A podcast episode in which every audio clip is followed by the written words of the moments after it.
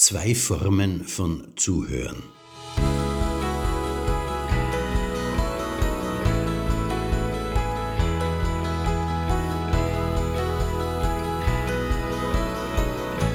Zuhören ist rein technisch gesehen eine einfache Sache. Man hört etwas und reagiert darauf. Das war's auch schon. Und trotz dieses simplen Ablaufs gibt es ganz unterschiedliche Gespräche. Es gibt Gespräche, an deren Ende es Gewinner und Verlierer gibt.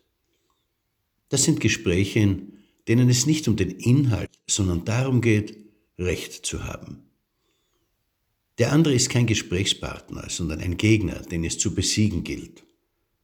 Aus solchen Gesprächen lernt man nichts. Man hört hauptsächlich sich selber zu und das, was der andere oder die andere sagt, dient nur als Auslöser für die immer gleichen eigenen Ansichten. Aber es gibt auch Gespräche, die uns gut tun, aus denen wir gestärkt hervorgehen und auf deren nächstes Mal wir uns freuen.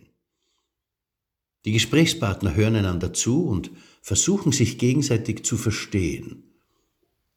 Das ist die eigentliche Bedeutung des Wortes zuhören. Es meint viel mehr als die technische Interpretation von Schallwellen. Es geht darum, den Sinn hinter den Worten zu verstehen. Erst dann, wenn beide Gesprächspartner sich auf dieser Ebene unterhalten, erst dann entsteht ein Gespräch, von dem beide Seiten profitieren. Erst dann kommen Dinge in Bewegung. Solange es nur darum geht, die eigenen Standpunkte zu wiederholen und sie um jeden Preis zu verteidigen, weil man ja sonst als Verlierer dastünde, solange ändert sich in den eigenen Ansichten und Haltungen nichts. Das ist ja auch der wahre Sinn solcher Diskussionen. Sich zu bestätigen und dort klüger als andere zu erscheinen, wo man in Wahrheit meist nur lauter und rücksichtsloser war. Ein wirkliches Gespräch, in dem sich die Gesprächspartner gegenseitig zuhören, kann enormes bewirken.